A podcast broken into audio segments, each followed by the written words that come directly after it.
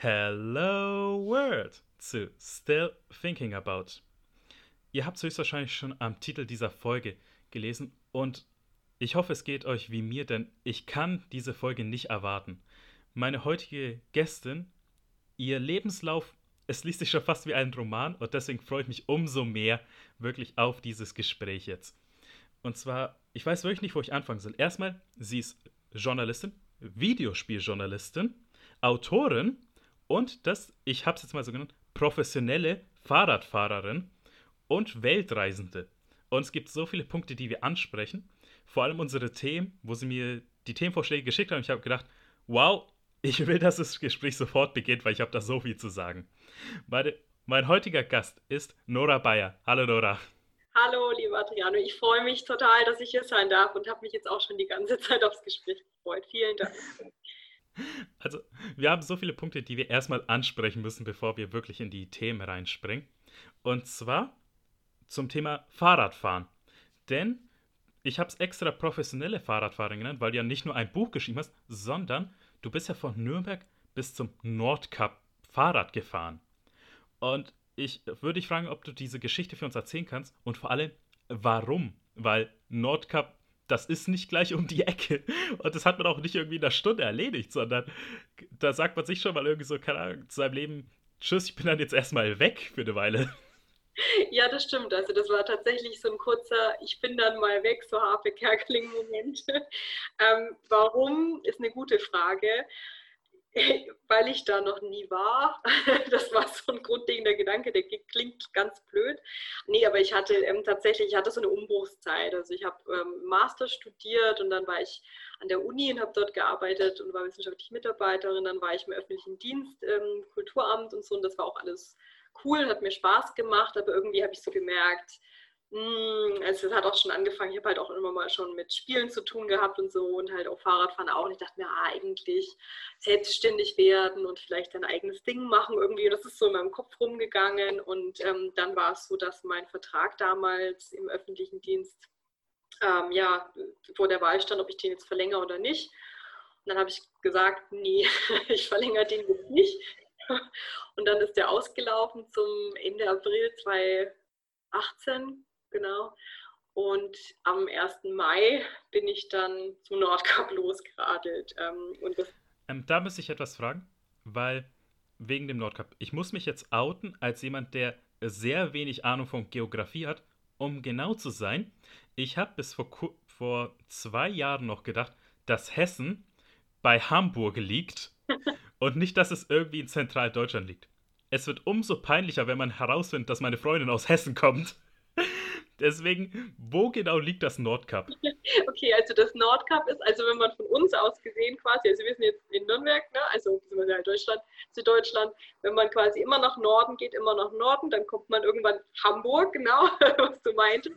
Und dann geht man noch nördlicher und dann kommen ja so diese ganzen skandinavischen Länder. Also dann kommt Schweden auf der einen Seite ja und Norwegen dann so westlich, also so links daneben quasi.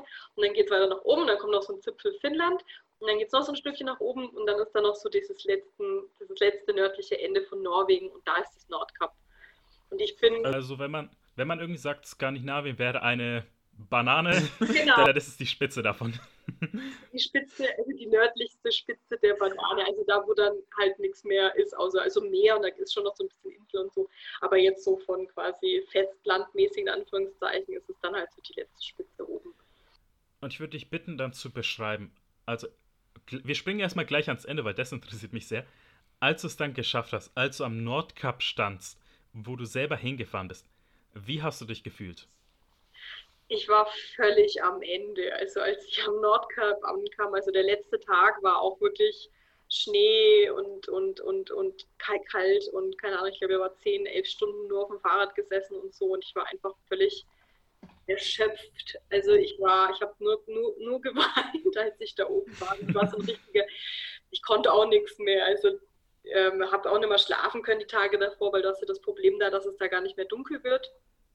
Ähm, das heißt, man schläft sehr schlecht. Ich habe immer im Zelt geschlafen und bin halt auch 30 Tage wirklich ohne Pause, ohne Pausentag so rum durchgefahren. Also 30 Tage am Stück, immer mit so 110 Kilometer pro Tag.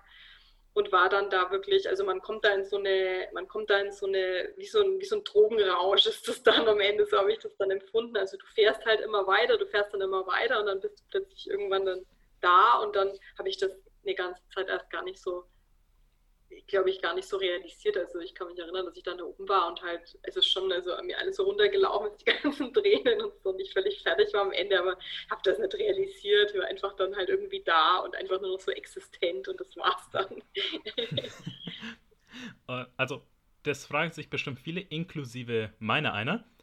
Wie bist du zurückgekommen? ähm, mich haben damals, ähm, also Freunde, die haben in Norwegen Urlaub gemacht mit dem Auto und haben dann quasi sind durch Norwegen durchgefahren und die haben mich dann oben abgeholt. Das war dann ganz cool. Dann sind wir mit dem Auto in drei Tagen oder so, glaube ich, wieder runtergedüst. äh, was dann auch sehr anstrengend war, weil es ist ja doch ganz schön viel Kilometer und dann den ganzen Tag im Auto sitzen und so war dann irgendwie auch nicht so viel, so viel weniger anstrengend als die 30 Tage der Hochrate. Aber genau so bin ich dann wieder runtergekommen. Weil wenn man mehr über deine Reise zum Nordkap hören will oder lesen will, wo kann man das tun? Also ich habe äh, während der Reise tatsächlich immer so Blogbeiträge geschrieben auf meiner Webseite, der Link. Die ihr in der Podcast-Beschreibung findet natürlich. Genau, genau, danke.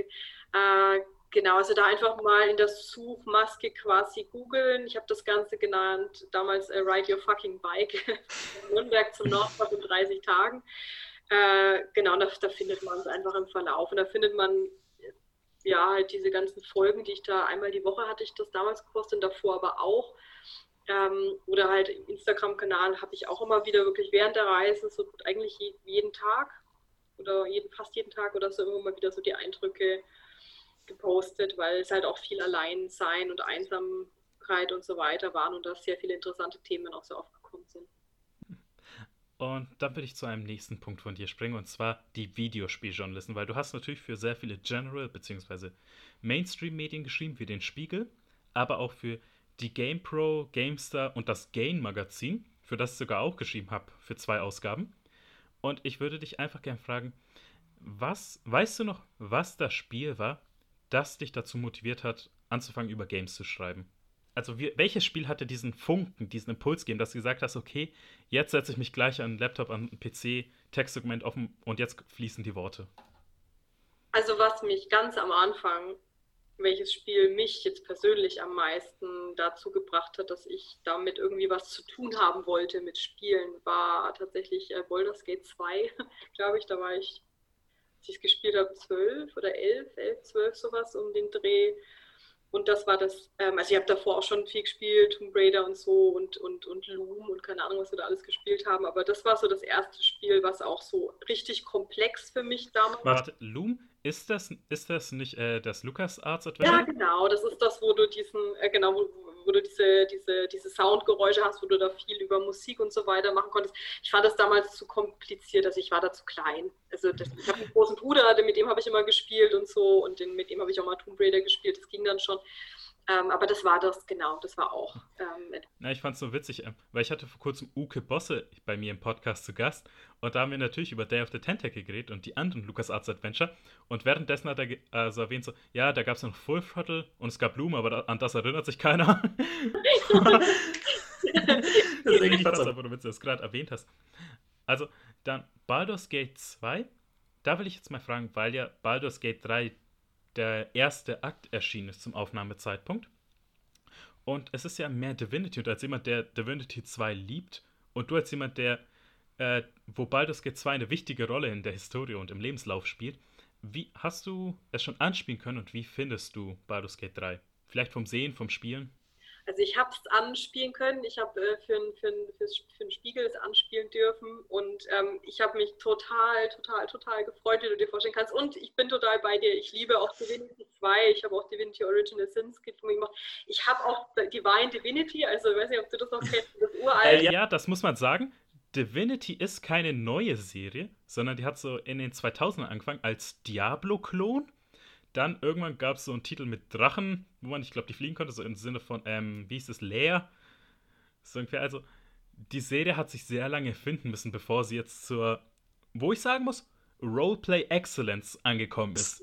Absolut, also die Spiele sind super, super. Also Divine Divinity, der, der, der erste quasi, in dem das genau das war, so ein, ja, so Optik, äh, Diablo und so, aber war damals auch schon so sehr, ja, eigentlich lustig, so wie das die, die, die Divinity-Spiele jetzt auch sind. Was heißt lustig, aber halt immer so mit so einem, also sehr schlau auch geschrieben, finde ich, ähm, mit sehr vielen Nebenquests und so.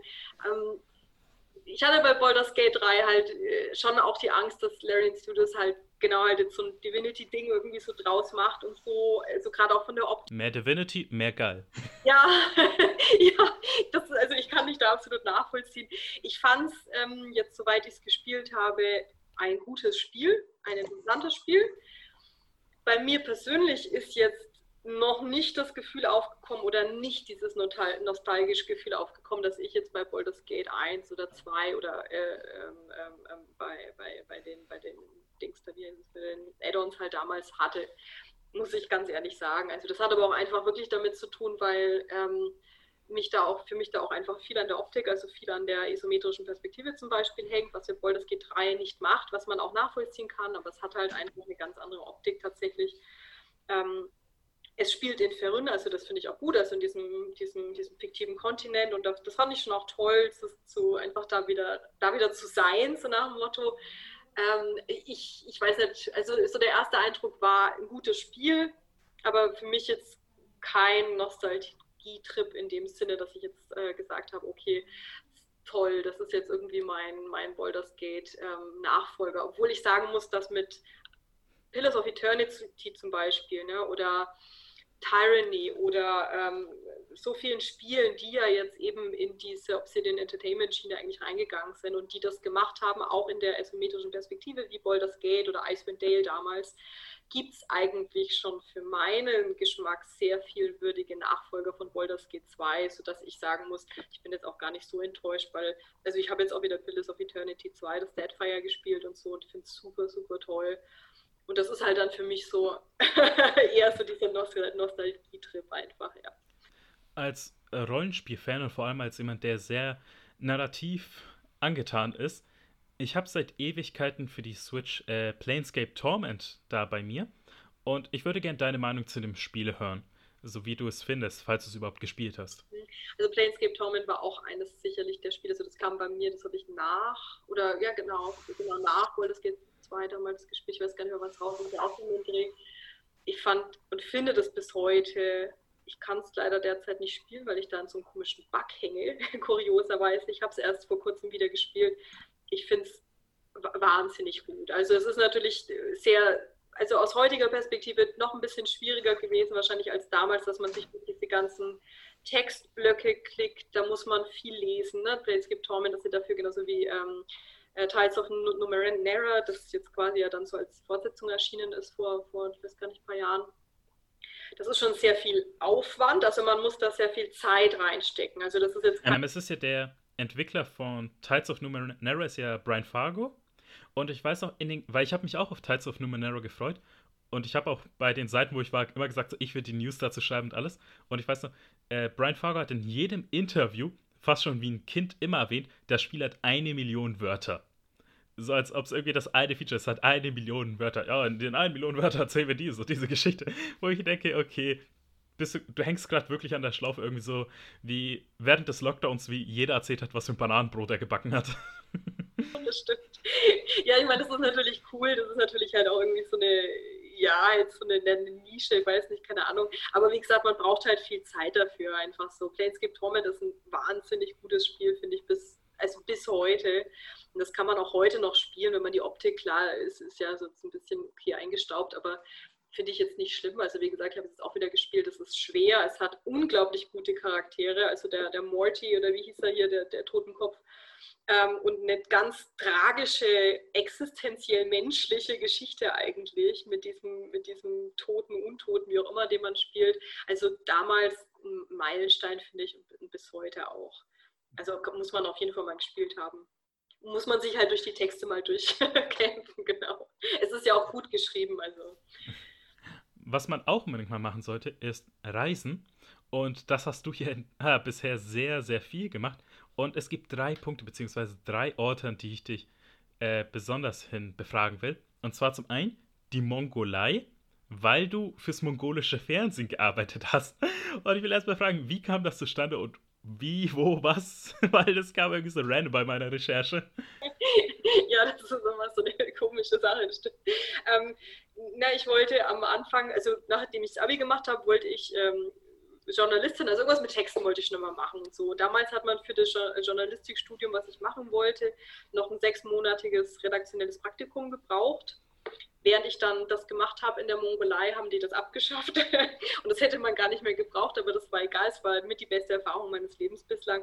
Und ich habe dann beschlossen, ja, ich mache dieses redaktionelle Praktikum, aber ich mache das nicht hier, sondern ich mache das woanders. Und dann habe ich mir so gedacht, irgendwie, wie kann ich jetzt so ein paar Fliegen mit einer Klappe schlagen? Und ich wollte eben ähm, nach dem Abi halt auch ein bisschen raus, ne, ein bisschen so was anderes machen und die Welt sehen, keine Ahnung. Und ähm, dann ist mir die Mongolei gekommen aus dem Grund, weil ich immer mit der transsibirischen Eisenbahn fahren wollte. Also diese Strecke, die von Moskau mit dem Zug nach Osten, also nach Peking, nach Vladivostok äh, in den Osten äh, Sibiriens oder halt eben dann nach Peking über Ulaanbaatar, also über die Mongolei fährt. Und dann bin ich in der Mongolei gelandet und habe dann da mein Praktikum ähm, beim Fernsehen gemacht, also beim, ja, vergleichsweise wie hier öffentlich-rechtliches Fernsehen war das und habe dann da auch die englischen News gemacht, die damals, ich glaube, zweimal die Woche gesendet wurden. Das war damals alles noch ganz anders dort. ähm, Wann war das ungefähr? 2,7 habe ich, also ein Abitur gemacht habe ich 2,7 und dann bin ich gleich mit 20, glaube ich, war ich damals oder so ab in Zug und bin dann von Moskau fünf Tage im Zug dann in die Mongolei, war dann, ein halbes Jahr. es dauert. Und ähm, zwei weitere Orte, an denen du warst, die auch von Interesse sind, und zwar Sibirien und Südkorea. Und zwar, wie kam das zustande in deinem Lebenslauf, beziehungsweise in deiner Karriere, dass du da mal warst? Na, nachdem ich in der Mongolei dann war, hat mich irgendwie so dieser ganze Osten so ein bisschen angefixt gehabt. Russland hat mich auch schon immer fasziniert gehabt und habe auch Russisch gelernt gehabt dann im Studium.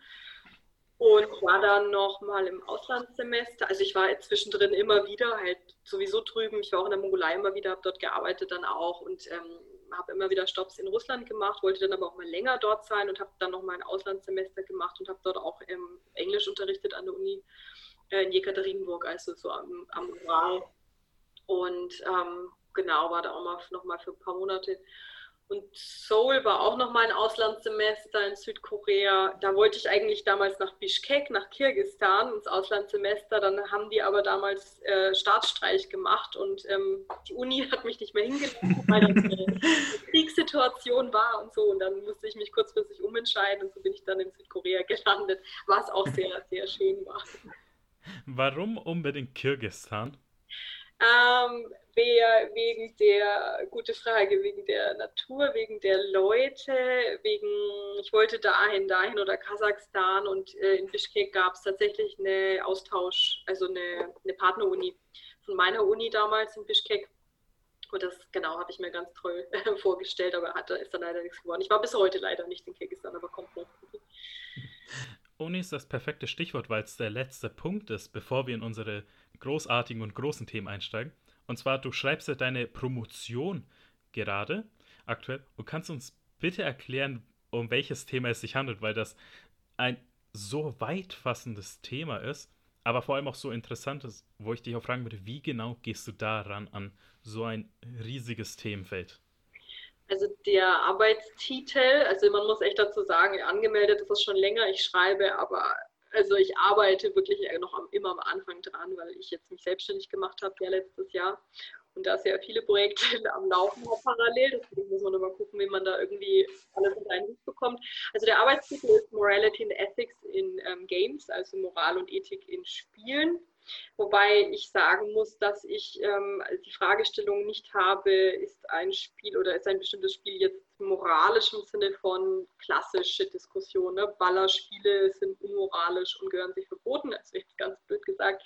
Das ähm, ist überhaupt gar nicht, absolut nicht meine Meinung oder meine Ausrichtung, sondern ich möchte untersuchen, ob Spielregeln als solche, also was ich in dem Spiel darf oder nicht. Und das fängt ja schon damit an, wo ich hingehen kann in Spielen, mit wem ich reden kann in Spielen, wer Teil meiner Party sein kann in Spielen oder ähm, ne, in Spielen zum Beispiel, wo ich eigentlich einen Gangster spiele oder so, aber zum Beispiel äh, Game Over habe, wenn ich einen Polizisten erschieße, obwohl das ja eigentlich Teil des Gangster-Daseins ist. Ne? Also, also all diese Sachen quasi, die mir wirklich durch die Spielregeln vorgegeben werden, was ich darf und was nicht in Spielen, hat äh, sehr, sehr oft finde ich, eben eine normative ähm, Aussage dahinter. Also eben sowas wie, wenn in einem Shooter eben das Spiel beendet wird, weil ich einen Unschuldigen oder weil ich ein Kind erschossen habe oder irgendwie sowas in die Richtung, dann ist das eine ganz klare Aussage vom Spiel. Das ist jetzt etwas, was verboten ist. Ähm, oder, oder wenn Sachen grafisch explizit zum Beispiel nicht dargestellt werden, weil das natürlich an Tabus ranreicht oder all diese Sachen, also die wirklich durch die, durch die Spielmechanismen, also gar nicht durch das, was das Spiel in der Story oder so aussagt, ne, ganz explizit, was unmoralisch sei oder was moralisch sei, sondern was wirklich in den Spielregeln selber vorgegeben ist. Das möchte ich untersuchen. Ähm, weil ich denke, dass da sehr viel eben einfach nur so durchläuft, ohne transparent gemacht zu werden. Und mich würde es interessieren, ob man irgendwie feststellen kann, dass in Spielen bestimmte Moralsysteme oder Moraltheorien ähm, prävalent sind oder prävalenter sind als andere, also eher ähm, benutzt werden, sage ich mal, ohne dass sich jetzt die Spieleentwickler darüber bewusst sind unbedingt, ne? ähm, als andere. Also eben, weil es vielleicht an verschiedenen Kulturkreisen hängt. Ne? Also es gibt Kulturkreise, wie wir, klar, jetzt in Deutschland oder so zum Beispiel, wir sind halt sehr durch den Kantianismus zum Beispiel geprägt, also sehr durch, durch Kant, einfach durch die ganze Philosophie. Wieder andere, die, die Briten etwa durch den Utilitarismus, das ist auch eine eigene Moraltheorie. Und da macht es natürlich Sinn, wenn natürlich die Leute, die Spiele entwickeln, diese Sachen, die einfach kulturell auch so ganz tief verankert sind, ohne dass wir uns dessen bewusst sind, das in Spielen wiederum zum Ausdruck bringen. Und das möchte ich gerne untersuchen suchen. Und das ist, wie du sagst, super, super schwierig, weil es fängt dann natürlich allein deswegen an, ja, welche Spiele nehme ich denn dann? Ne? Also wo wir dann beim Thema Kanon auch schon direkt wären. Und dann auch zum Beispiel mit der Frage, jetzt sind Spielestudios ja ganz, ganz oft sehr, sehr ähm, multinationale Geschichten. Ne? Also da ist ja jetzt kein Spielestudio, wo jetzt dann nur irgendwelche Deutschen hocken oder nur irgendwelche Briten hocken oder so. Das heißt, da kommen ja ähm, multikulturelle Kombis irgendwie zustande und die ganzen Einflüsse und diese ganzen auch Moral- und Norm, Normeneinflüsse der ganzen Leute spielen da natürlich mit rein. Also das ist sehr, sehr, sehr, sehr, sehr schwierig. Ähm, genau da halt ja quasi eine gewisse Arbeitsgrundlage zu finden, zumal es jetzt in der Richtung, also soweit ich jetzt bisher im Thema drin bin, noch nicht viel gibt. Also es gibt eben viel in die Richtung, die man kennt. Was macht denn ein Spiel moralisch oder nicht? Ne? Also was darf denn ein Spiel, also im Sinne von Medienethik viel, aber in diese Richtung gibt es noch, also wie gesagt, ich habe jetzt noch nichts gefunden. Also ich finde es super interessant, deswegen wollte ich nichts sagen, weil ich dich nicht unterbrechen musste, aber ich habe natürlich mitgedacht und äh, tatsächlich sind die ersten zwei Spiele, die mir in den Sinn kommen, ähm, Vampire von Don't Not Games, das ja Moral eigentlich schon so ins Narrativ eingebaut hat. Also für euch da draußen, man spielt halt Dr. Akula, also einen Vampir und Arzt gleichzeitig und man muss dann eben selber entscheiden, okay, wen der äh, Bürger Londons saugt man aus, um selber stärker zu werden, wen lässt man leben. Und das andere Spiel, ähm, Red Dead Redemption 2, weil ich konnte mit diesem blassen Protagonisten eigentlich nie was anfangen. Also ich bin, für mich hat er wirklich nicht Charakter gehabt, aber ich denke mir auch, du bist per Definition eigentlich ein Serienmörder, so viel Personen, wie du da gerade erschossen hast. Also, ich weiß nicht, ob es einfach ist, wo man denkt, okay, wir wollen da fast schon Massenmörder porträtieren oder Rockstar einfach immer noch nicht herausgefunden hat, wann es genug ist mit Gegnerwellen. So, deswegen, wo ich mir dachte, du hast auf den Weg von Stadt A zu Stadt B gefühlt 200 Menschen erschossen. Und wenn man das mal gespielt hat, weiß man, das ist nicht übertrieben, die 200. Also das, das, das ist schön, dass du sagst. Ja. Also bei dem ersten Beispiel, was du nennst, finde ich auch das das ist ein schönes Beispiel, auch wie Spiele auch da ähm, gewisse gewisse, äh, gewisse Verhaltensweisen oder Handlungen von der Spieler oder der Spielfiguren be bewerten, ohne dass das jetzt wirklich ganz ausdrücklich ist. Zum Beispiel, eben, indem ich auch sage, ich spiele jetzt als Spielfigur und ich kann jetzt auswählen, welches Opfer ich ne, haben will. Also ob ich jetzt das, das Kind aussauge oder ob ich jetzt den Verbrecher aussauge ne, oder den, weißt, mit dem man eh, eh kein Mitleid haben muss und so bla bla. Das sind also diese Geschichten. Und ähm, das kann ein Spiel zum Beispiel dann wieder bewerten indem es zum Beispiel sowas draufklatscht wie, wenn ich ein, wenn ich ein Kind aussauge statt ähm, des, des, des, des, des, des, des Verbrechers, dann kriege ich weniger Punkte oder ich kriege Minuspunkte oder so. Also das macht jetzt so ein Vampire nicht, aber denken wir mal ein Spiel, das sowas machen würde. Dann würde das Spiel mir darüber sagen, naja, ich werde bestraft, wenn ich Kinder aussauge als Vampir.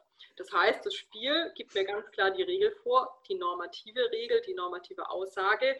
Kinder aussaugen ist schlimmer als Verbrecher aussaugen. Verstehst du, was ich meine? Und das ist halt dann schon so eine, also die ich jetzt gar nicht bewerte, weil das würden wir, wir würden dem alle zustimmen wahrscheinlich, dass es schlimmer ist, irgendwie Kinder auszusaugen als Vampir, als irgendwie den Verbrecher.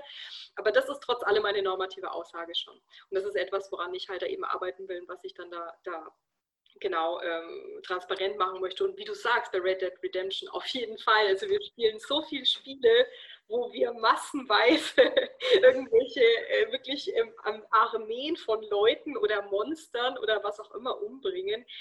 Ähm, also wir sind alle Serienmörder wahrscheinlich, die wir jemals Computerspiele gespielt haben.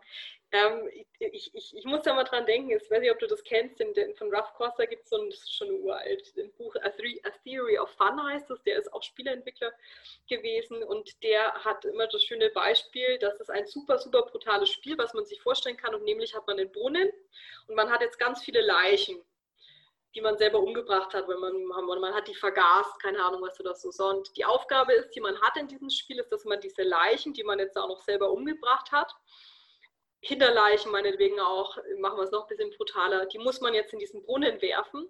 Und zwar so, dass möglichst viele Leichen reinpassen von diesen Kinderleichen. Schreckliches Spiel, oder? Würde man überhaupt nicht spielen wollen. Ist ja schrecklich, wer will das spielen? Das ist ja total, total brutal und grausam und keine Ahnung was. Und er sagt, dass es aber letztendlich Tetris. Zum Beispiel. Einfach nur, weil er sagt, das eine ist eben diese spielmechanische Ebene, wo wir sagen, so funktioniert das Spiel und die Spielregeln. Ne? Also ich habe diese Klötze und die müssen da halt irgendwie aufeinander passen. Jetzt kann ich dem Ganzen irgendeine Art von Story-Deckchen, so Zierdeckchen-mäßig überstülpen, nämlich zum Beispiel, das sind halt jetzt Kinder, die ich dann in den Brunnen stapel. Und er sagt eben, er argumentiert halt so, dass all diese brutalen Spiele, die man so ne, in den Medien dann immer so, Gott, die brutalen Spiele und so weiter, und dann laufen wir durch die Gegend und killen irgendwie 100 Leute an jeder Ecke oder so, das ist nicht unbedingt deswegen so grausam weil wir als Menschen, wir haben ja, wir, wir sind ja Spieler und wir, wir haben Spiele gespielt schon und so weiter und so fort und wir spielen in dem Moment und wir steigen direkt dahinter, wie dieses Spiel funktioniert. Das heißt, wir wissen, wir müssen jetzt diese Gegner töten. Heißt also, ne, irgendwie drauf schießen und so weiter, die halt platt machen, wie auch immer. Und dann kommen wir weiter im Spiel. Hm. Und das ist es jetzt endlich, ja. Ich kann Tetris-Effekt nie wieder mit denselben Augen sehen. Und ich liebe Tetris-Effekt. Nein. Aber deswegen, das war echt so viel Interessantes, was du gerade gesagt hast. Und vor allem, äh, ich finde noch zum Thema Vampire schnell kurz abschließen, weil ich finde, man könnte wirklich da narrativ und Game Design technisch mehr reinbringen, wenn man Belohnung und Bestrafung äh, abziehen würde. Also wenn man nur sagt, du darfst dir selbst entscheiden, was du machst abseits jeder jeglicher Bestrafung und Belohnung. Also, wenn du etwas willst, kannst du es machen. Du musst aber halt mit der Entscheidung leben. Ja, da das, du, ja, absolut. Also da stimme ich dir. Das wäre ein super interessanter Ansatz zu sagen, natürlich, dass der eigentliche moralische Kompass, ja, also der, der sollte doch oder ist ja idealerweise in uns drin. Und ich muss ja nicht wie so ein Kind ähm, vom Spiel die ganze Zeit gesagt bekommen, was jetzt richtig oder falsch ist über die Spielregeln. Also das wäre. Weil ähm, das war bei Vampire, als ich es gespielt habe, da hat man ja mehrere Stadtviertel und wenn einer zu schlecht oder zu schwach ist, dann verfällt der gesamte Stadt, äh, das gesamte Stadtviertel. Und irgendwann war halt einer, ein Stadtviertel von mir kurz vorm Kollaps und ich dachte mir, okay, wenn ich jetzt schlafen gehe, sind die eh alle tot, dann kann ich jetzt schnell alle aussaugen gehen und ich habe ja dann, dann keine Konsequenzen, aber ich habe einen Vorteil, weil ich dann halt einfach stärker bin. Also bevor ich eine Chance vergehen äh, lasse, nutze ich die doch lieber. Und hätte man diesen Aspekt rausgenommen, hätte ich mir entscheiden können, das Schicksal von jedem einzelnen dieser Bürger. Ja. Sache, die aber mich ein bisschen, und ich spreche jetzt einen wichtigen Teil an, ludonarrative Dissonanz bei Vampire. Denn, also, es gibt bestimmte NPCs, ich sag mal so 25 Stück ungefähr, die halt auch in der Story eine Rolle spielen, die eine eigene Geschichte haben, eine, eine Rolle in dem System von dem Spiel. Und es gibt aber auch Menschen, die quasi die Laufgegner sind, so das Schützenfeuer für den, für den Charakter. Und ich denke mir, warum bringen die keine Erfahrungspunkte so? Was macht die jetzt anders von den anderen Charakteren? Also in beiden Fällen tötet der Menschen, aber die einen sind halt scheißegal anscheinend. Ja, genau. Das ist genau Stichwort, wie du sagst, die ludonarrative Dissonanz, die man halt wirklich tatsächlich halt oft erlebt, wo halt einfach irgendeine Art von Inkohärenz, die halt dann auch in diesem Story, also in diesem Story-Kontext, was das Spiel hat, überhaupt gar keinen Sinn macht. Eben, mhm. und wo man dann halt einfach als Spieler, finde ich, auch hochproblematisch dann auch aus der Immersion halt rausfällt. Ähm, und dann auch irgendwo, ja, das Spiel sich selber ja ein Bein stellt. Also das kann ich auch immer nicht so nachvollziehen. Okay, aber dann fangen wir mit unserem ersten Thema an, weil ich finde schon allein die Vorstellung war jetzt wirklich super, die erste halbe Stunde. Ich kann den nächsten Teil kaum erwarten. Und zwar unser nächstes Thema, ich habe es jetzt mal zusammengefasst als Opportunität Videospiel. Denn du wolltest vier große Aspekte des Mediums Videospiel und Videospielwelten ansprechen. Und zwar ähm, Spiele als Schutzraum, Gestaltungsraum, Lebensraum und für die Möglichkeit des Eskapismus. Und ich würde dich erstmal fragen, weil das sind ja keine Mainstream-Themen, umso interessanter finde ich sie. Äh, wie kam es auf die und vor allem, warum wolltest du sie besprechen? Also, dass du dir gesagt hast, das nehme ich als Themenvorschlag unbedingt, um hier zu besprechen zu können. Na, ich kam darauf, weil ich mir äh, jetzt in dem ganzen Corona-Kontext tatsächlich da ein bisschen Gedanken darüber gemacht habe. Ich habe gleich im Frühjahr diesen Jahres, glaube ich, einen sehr spannenden Beitrag, das war, glaube ich, auf BR5 äh, im Radio gehört von einer Professorin, die dieses Thema des Schutzraums aufgemacht hat. Also die meinte, dass es eben gerade jetzt in dieser, das war ja dann auch gleich zu Anfang noch der Krise, wo alles wirklich komplett neu war und man ja gar keine Routinen hatte ne? und der Mensch ja als solcher in der Situation jetzt war, die äh, konfrontiert mit so einem unsichtbaren, mit so einer unsichtbaren Gefahr, die da jederzeit sein kann und überall und so weiter. Und ähm, da bin ich dann auch auf den Gedanken gekommen zu sagen, okay, diese Schutzräume tatsächlich, also im wahrsten Sinne des Wortes, die es ja auch in Spielen gibt. Ne? Also es gibt ja, ich musste immer in Silent Hill The Room denken. Also das ist ja, Silent Hill kennt ihr ja wahrscheinlich alle als so, ja, so der, der klassische Horror, äh, das klassische Horrorspiel. Und da gab es aber ähm, zumindest zu Anfang immer diesen Schutzraum. Also du hast gestartet in so einem Raum, da konntest du auch speichern und so und da konnte dir nichts passieren.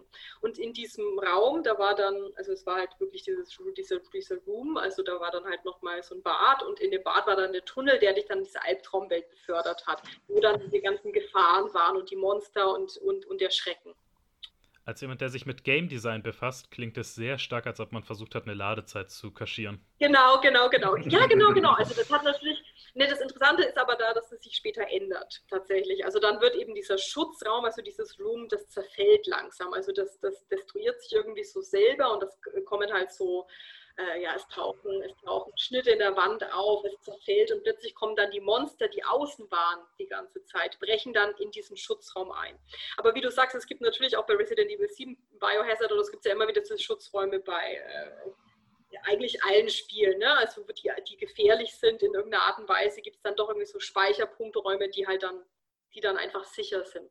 Und das ist einerseits das eine Interessante in dem Schutzraum, den wir eben aus Spielen auch kennen und aber Spiele selber als Schutzräume. Also zu sagen, dass gerade in einer Zeit, ähm, wo wir sehr, sehr viele Ängste, Konflikte und so weiter mit uns rumtragen und haben, dass man da Spiele, das ist dann auch dieses Stichwort Eskapismus, als eine Art von positiven Eskapismus begreift. Nämlich zu sagen, ich kann da tatsächlich gleichzeitig rausgehen, was ich ja in Corona gar nicht konnte eine Zeit lang, so in dem Sinne. Ich kann da was erleben. Ich oder demnächst bald wieder. Oder demnächst bald wieder, richtig. Ich kann nicht mehr reisen dann. Also ich kann nicht rausgehen und reisen, wie ich das so kannte. Das ist nicht schön, das ist ganz schlimm, das ist für den einen schlimmer als für den anderen. Aber in Spielen kann ich das. Also das war meine Erfahrung zum Beispiel, die ich mit Baldur's Gate 2 eben damals hatte. Da bin ich wirklich, ich, ich, ich war da, also das war wie Lesen noch mal, nur noch mal besser tatsächlich. Also ich war in einer völlig anderen Welt, in der ich mich frei äh, bewegen konnte, in der ich interagieren konnte, in der ich eine Story hatte und all das. Und ähm, also ein Schutzraum, der mich aber auch frei macht, also in dem mir einerseits nichts passieren kann, in dem ich aber andererseits sehr viel erleben kann, was ich dann halt in der Realität aus etwaigen Gründen, eben Pandemie oder so, dann gar nicht mehr kann. Und das finde ich ist ein immenses Potenzial jetzt, gerade in dieser Zeit. Da stimme ich dir absolut zu. Und ich kann da wirklich auch gerade schwer an das was anheften. Deswegen finde ich, weil wir können uns schwer auf alle vier Themen gleichzeitig stürzen. Deswegen sage ich, wäre es, dass wir jeden einzelnen dieser Räume einzeln angehen. Deswegen, ich würde mal anfangen mit dem Schutzraumspiel. Und als du es gesagt hast, ich habe sofort an einen emotionalen Schutzraum gedacht. Eben, also emotional im Sinne von, dass man da einfach sich erstmal von negativen Gefühlen befreien kann. Also, dass man halt sagt, sei es jetzt sowas Simples wie, ich hatte einen stressigen Tag und will halt jetzt erstmal abschalten. Aber auch, was bei mir oft ist, wenn ich halt traurig bin und einfach ein Spiel spielen will, was mich glücklich macht, dass ich weiß, hier bin ich sicher erstmal von den negativen Gedanken und alles, dass ich eben da für einen Moment einfach sicher bin. Absolut. Also das muss dann. Ja. Also stimme ich dir absolut zu. Ich finde auch, und ich finde eben, das, das, da ist halt immer, da schwingt dann immer gleich der Vorwurf mit, ja, eben Eskapismus und na, da nutzt man ja das Spiel, um, dem, um der Realität zu entfliehen. Und dann muss ich immer die Gegenfrage zu stellen, ja, Punkt 1, was ist denn so schlimm daran, der Realität entfliehen zu wollen, wenn das natürlich nicht in pathologischen Dimensionen jetzt stattfindet? Das, genau das Gleiche machen wir doch auch, wenn wir nach einem super stressigen Arbeitstag nach Hause kommen und mit dem Chef irgendwie uns gestritten haben und so und uns vor den Fernseher knallen und uns bei Netflix berieseln lassen.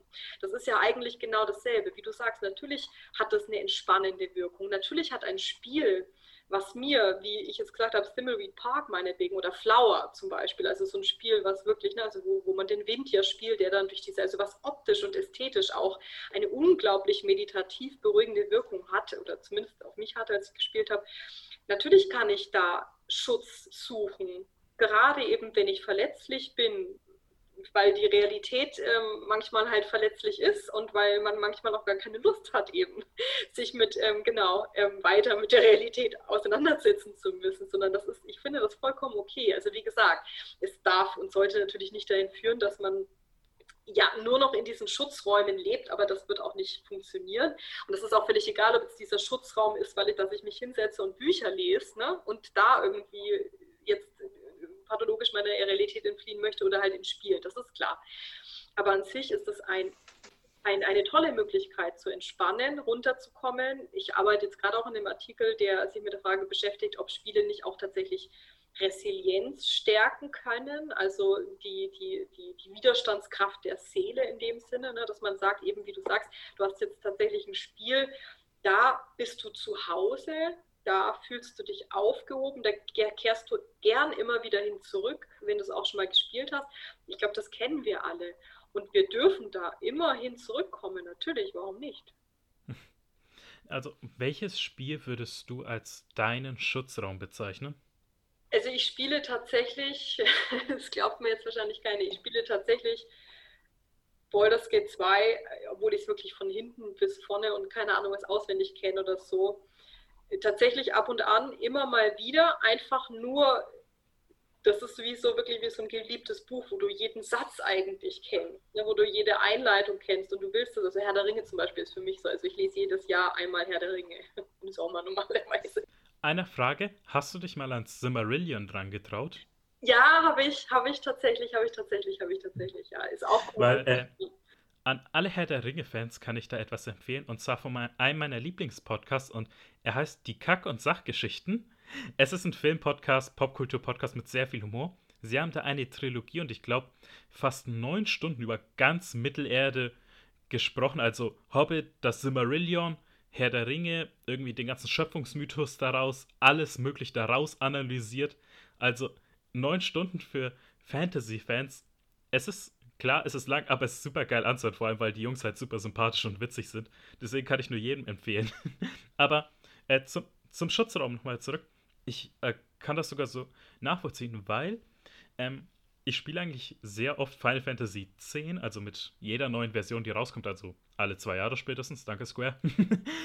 und ich habe es erst letztes Jahr mit äh, wieder mit der Switch-Version gespielt weil, ich bin ehrlich, 2019, ich weiß, es ist eine kontroverse Meinung, war ein sehr enttäuschendes Spielejahr für mich.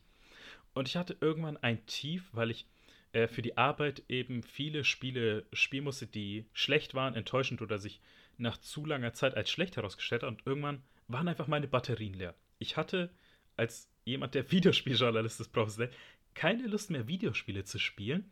Einfach, weil ich wusste, okay, das wird mich wieder enttäuschen. Habe ich Final Fantasy X wieder angefangen Und ich habe mich sofort wieder wohlgefühlt und das hat wieder diesen Funken ausgelöst und ein Feuer in mir, wo ich wusste, ja, des, deswegen spiele ich es, weil ich finde es immer noch so super einfach. Und selbst nach zehn Jahren, wo ich die Spiele regelmäßig spiele, einfach fallen mir neue Sachen auf und faszinieren mich, faszinieren mich aufs Neue einfach. Ja, absolut. Also so, so geht es mir, genau, so geht es mir auch mit ein paar Spielen. Und ich denke, das ist auch etwas, das macht ja gar nichts, wenn man die dann eben auch in- und auswendig kennt. Ganz im Gegenteil, das macht vielleicht genau den Unterschied, weil du ja dann genauso wie wenn du halt, weiß ich nicht, deine Lieblingsecke im Sofa hast, die ist halt durchgesessen und da ist halt das Kissen, was da auch schon seit zehn Jahren rumliegt und so. Du magst das Kissen halt, weil das riecht halt da und da und ähm, genauso ist es ja dann mit solchen Spielen auch. Man geht da gern wieder hin zurück und man kennt das Eckchen vielleicht und dann stellt man doch wieder, wie du sagst, ne, irgendwas Neues entdeckt man dann doch wieder. Und das sind dann diese Schutzräume in Spielen, denke ich. Weil äh, Gewissheit kommt eben, wie es der Name sagt, Schutzraum, mit Sicherheit daher. Du weißt, was du bekommst eben. Und in meinem Fall war, war es eben, ich wusste, dass ich nicht enttäuscht werde. Und das ist halt das Tolle an diesen Spielen, die Gewissheit bringen eben, dass man sich da auch fallen lassen kann, ein Stück weit. Ja, absolut. Ja. Hm. Ähm, und ich würde dann auch gleich zum nächsten Raum gehen. Und zwar, da fiel es mir ein bisschen schwer zu äh, denken, was du genau damit meintest, und zwar Gestaltungsraum. Weil das erste, was mir einfiel, war sofort, okay, äh, Dreams, was Anfang des Jahres erschienen ist. So was ich auch gerne spiele. Also ich spiele eher, dass ich kreiere, weil ich habe das Story gespielt und war komplett überfordert. Ja. Der Gestaltungsraum, Spiele sind ein Ort, wo gewisse Sachen vorgegeben sind, hatten wir ja schon eben durch die Spielmechanismen, durch die Story, durch die Entscheidungsmöglichkeiten, die mir das Spiel gibt, aber in denen doch sehr viel auch frei ist. Und das ist natürlich in Spielen wie Minecraft zum Beispiel ganz, ganz extrem. Also da, da, da finde ich, liegt es komplett auf der Hand. Da ist natürlich das Spiel ein enormer Gestaltungsraum, wo Leute kreativ werden können, innerhalb eines Spiels. Und das macht was mit uns. Also das ist, ist was anderes, als wenn ich jetzt einfach nur, sage ich mal, ganz linear, also ich will jetzt nicht irgendwie Bücher, also ich bin ein riesengroßer Bücherfan, aber ich habe halt diese Interaktiv. Hier ist eine Möglichkeit an unsere Zuhörer, eine Buchempfehlung abzugeben, unabhängig von allem Möglichen. Eine Buchempfehlung von dir? Ähm, mein Lieblingsbuch ist äh, Christoph Ransmayr, Die Schrecken des Eises und der Finsternis über äh, Nordpolarexpeditionen ganz tolles Buch und, und sehr poetisch. Also nichts gegen Bücher, ne? aber, ich, aber Spiele haben halt dieses obendrauf nochmal, dass es halt einfach interaktiv ist, dass ich selber die Möglichkeit habe, darin zu handeln tatsächlich, also handelnd tätig zu werden. Und das meine ich mit Gestaltungsraum tatsächlich. Also wir kennen das ja, also gerade kommt natürlich aufs Genre auch ein bisschen an oder wie gesagt, wie viel Freiheit mir zum Spiel ist. Aber Fallout 4 ist auch so ein gutes Beispiel, fand ich. Das wäre so, also ich habe das auch gespielt und viele Leute, die ich kenne, haben es gespielt und so. Und dann war ja diese Story, die war am Anfang sehr, ne? also da ist ja das Baby dann weg und so weiter. Und dann müssen wir in der Postapokalypse auf die Suche nach unserem verlorenen Baby gehen. Das ist ja eine ganz. Wie es war die Suche war nach einem Baby. Ich habe die ganze Zeit Schrauben und Klebstoff gesucht. Siehst du? Genau. Und genau das war der Punkt. Innerhalb der ersten, ich weiß nicht was, zwei Spielstunden hatte jeder vergessen, ach, dieses Baby ist doch egal, was, wir haben ein Baby, e-, egal, die, die, die, so die Hauptlinie, die Main Story, sondern es ging darum, na klar, was zu erschaffen. Du konntest diese ganzen, du konntest diese ganzen ähm, Dörflein da bauen und du konntest da irgendwelche Sachen zusammenmixen und nochmal was Neues bauen und du konntest da unheimlich kreativ werden und Basketballfelder bauen und was weiß ich noch und so. Und das war total schön zu sehen, dass offensichtlich jeder dann vergessen hatte, dass eben das Spiel ja eigentlich in diese Richtung wollte, so mit der Hauptstory und man soll doch da und keine Ahnung was und alle so irgendwas anderes gemacht haben. Und das halt auch wieder als Gestaltungsraum. Also wie gesagt, also Spiele sind was, was grundsätzlich super, super Kreatives, beziehungsweise die uns die Möglichkeit geben, zu gestalten. Also schöpferisch tätig zu werden. Weil, ich sag mal, das war ungefähr im März, April habe ich äh, soziotechnisch ein unglaubliches Phänomen festgestellt. Und zwar, es war halt im Lockdown und dann haben sehr viele Leute angefangen, Animal Crossing zu spielen, selbst Leute, die halt nicht so viel mit Videospielen zu tun haben. Und da habe ich eben sehr viele Artikel darüber gelesen, weil endlich hatten die Leute mal die Möglichkeit, sich so ein bisschen kreativ auszuleben und die Insel zu gestalten, wie sie wollen. Da haben sie dann gemerkt, so, fuck, was genau will ich jetzt machen? Ich habe keine Ahnung. Also, wo sie dann gemerkt haben, so ihre Kreativität ist an ihre eigenen Grenzen gestoßen und die waren unterschiedlich. Also da waren Leute, die was Unglaubliches gemacht haben.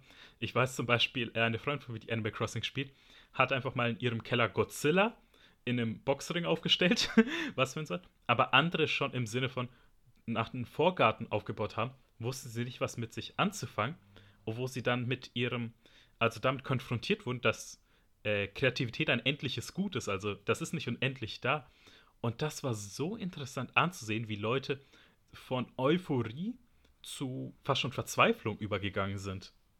Ja, das ist äh, natürlich hochinteressant, ja, wie jeder, jeder Einzelne natürlich ja, damit umgeht oder halt auch gestalterisch halt dann tätig wird oder auch nicht. Das liegt, kann ja dann auch am Genre liegen oder das kann ja auch daran liegen, was, also das ist ja sehr, sehr subjektiv einfach. Ne?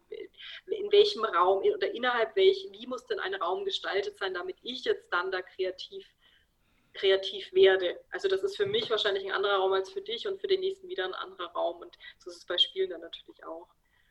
Okay.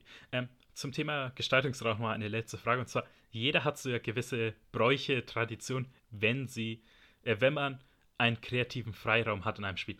Und hast du irgendetwas, also sei es ein Character Creator oder irgendwie ein anderer Creation Suite, wo du weißt, immer wenn du den hast, willst du diese eine Sache unbedingt machen?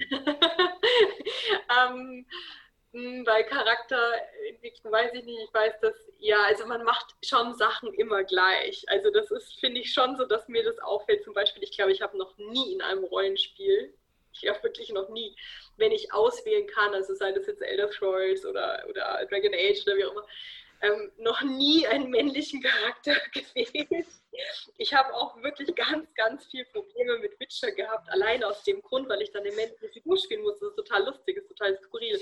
Bei Gothic lustigerweise damals nicht, da hatte ich kein Problem damit. Ähm, also nicht, weil ich jetzt irgendwie so gendermäßige Probleme damit hätte, das überhaupt nicht. Ich, mich, mich reizt es einfach nur nicht. Und das sind dann so Sachen, die mache die mach ich dann irgendwie immer gleich. äh, bei mir ist halt, kann ich was sagen, und zwar, weil Character Creation schaut mal bei mir auf Instagram nach, at ich habe ein Allerweltsgesicht. Also wirklich, wenn ich einfach bei einem Character Creator, ich gebe die männliche Version ein, drücke auf Bart, ja, das bin einfach ich, also da ist nicht viel Freiraum. Deswegen habe ich immer, deswegen habe ich immer was anderes und zwar das zeugt eher von meinem dummen Humor. Und zwar, Nora, erkennst du die Serie, die Cartoonserie American Dad? Ja, klar.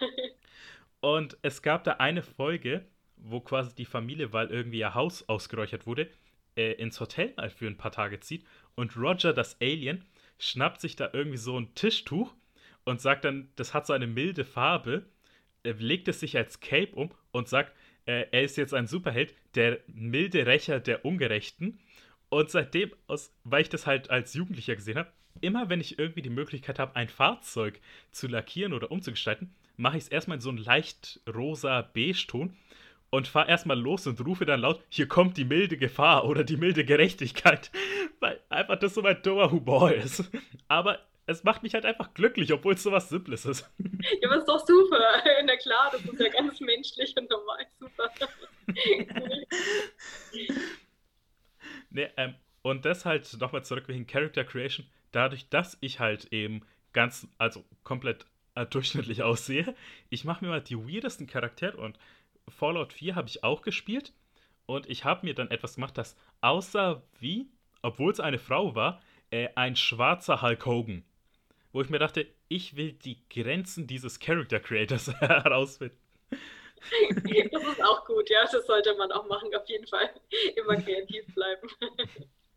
Okay, ähm, dann noch zum dritten Raum über, und zwar Lebensraum. Und ich würde sagen, damit hast du vielleicht gemeint, also wie ich davon ausgehe, ein Spiel, wo man wirklich sagen kann, da würde ich gerne leben? Oder wie genau hast du es dir vorgestellt?